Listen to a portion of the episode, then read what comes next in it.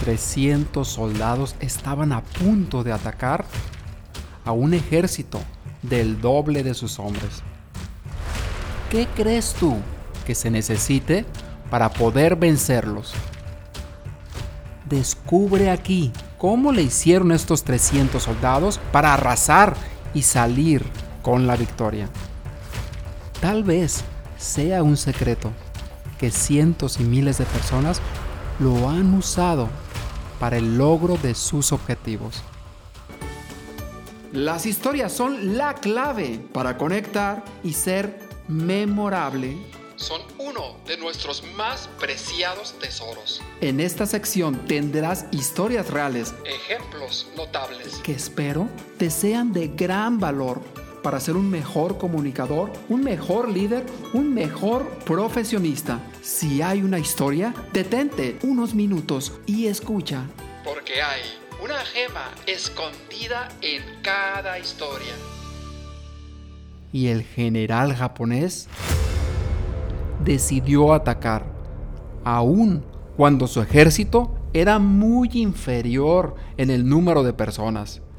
Estaba tan confiado de que iba a ganar, pero todos sus hombres estaban realmente llenos de dudas.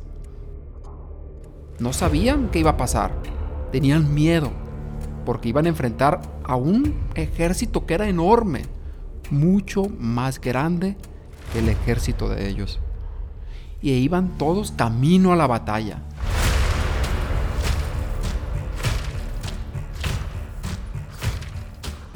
Y en este trayecto se detuvieron todos ante una capilla para poder rezar, porque sabían que su vida estaba en un hilo. Y ahí estaban todos rezando fervientemente. Después de rezar con sus hombres, este general sacó una moneda y les dijo a todos, voy a tirar la moneda al aire si es cara, significa que vamos a ganar. Y si es cruz, significa que vamos a perder. Es el destino el que se va a revelar.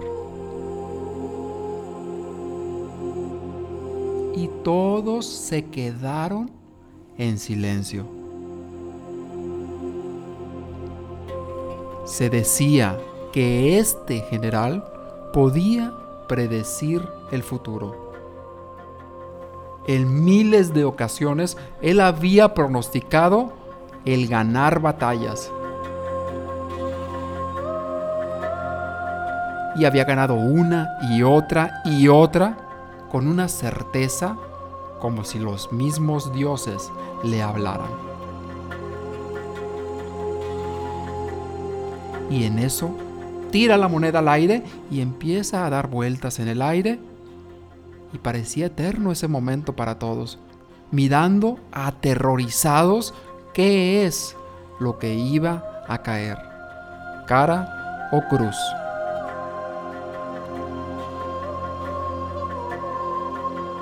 Y cuando agarra la moneda, todos expectantes, levanta la mano y se la muestra a los demás era cara, lo que significaba que iban a ganar.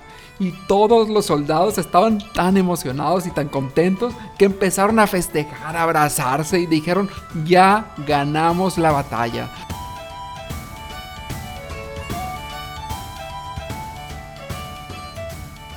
Y después de ello, se fueron todos cantando, sonriendo, dispuestos y con toda la energía para enfrentar a aquel ejército que era mayor que ellos.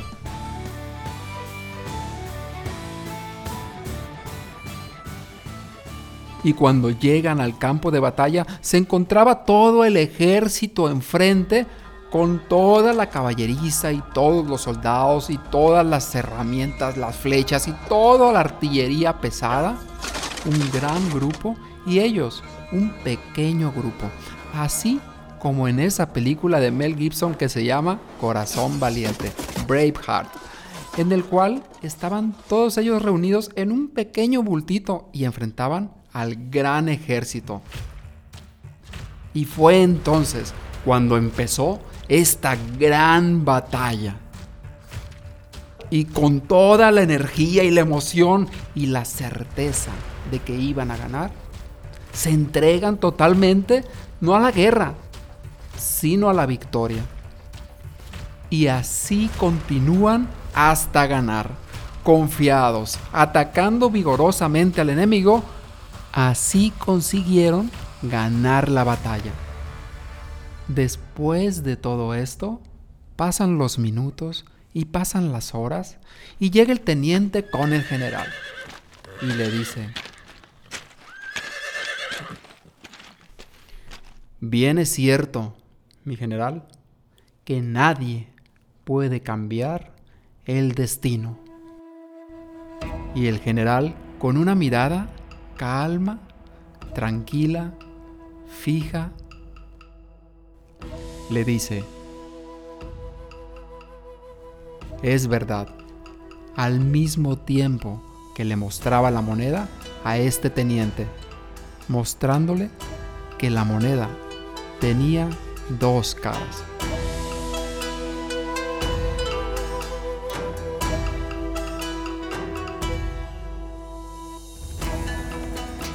A veces resulta que la suerte es cuestión de mentalidad, que la suerte es cuestión de creer más en nosotros mismos, que la victoria está primero en nuestra mente para después tenerla en nuestras manos. Así como le pasó a este ejército, que primero tuvieron que creer que era posible para ellos que van a tener ese resultado exitoso y después lo tuvieron. Porque si no te lo creas primero en la mente, es muy difícil que lo tengas en tus manos.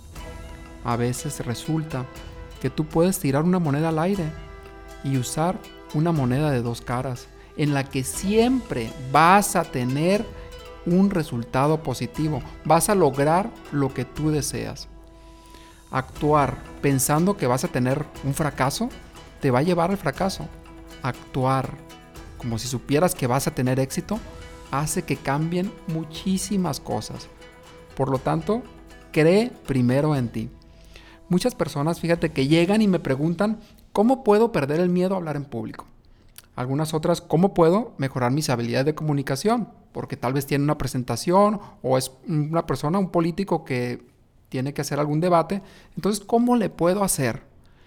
Y estas personas vienen como si existiera en la moneda o a lo mejor dos cruces o a lo mejor una cara y una cruz. O sea, siempre están pensando que el fracaso está acechando, que la muerte está ahí. Como en este, en este gran ejército que estuvo peleando con un ejército mucho mayor.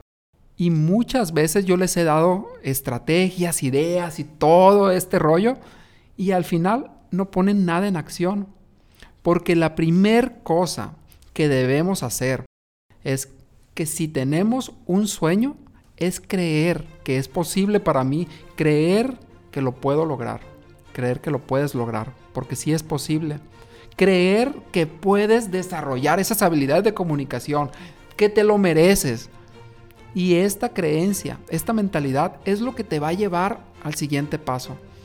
Antes de que tengas y desarrolles cualquier habilidad, la creencia es como si te subieras en un gran vehículo y te va a llevar muchísimo más rápido. Y por ello, hoy te invito que si tienes un sueño, creas primero en ti. Si quieres desarrollar las habilidades de comunicación, empieza sabiendo que las vas a desarrollar, que vas a ganar la gran batalla. Y la pregunta más importante ahora es, ¿cómo vas a poner en acción todo esto en este momento?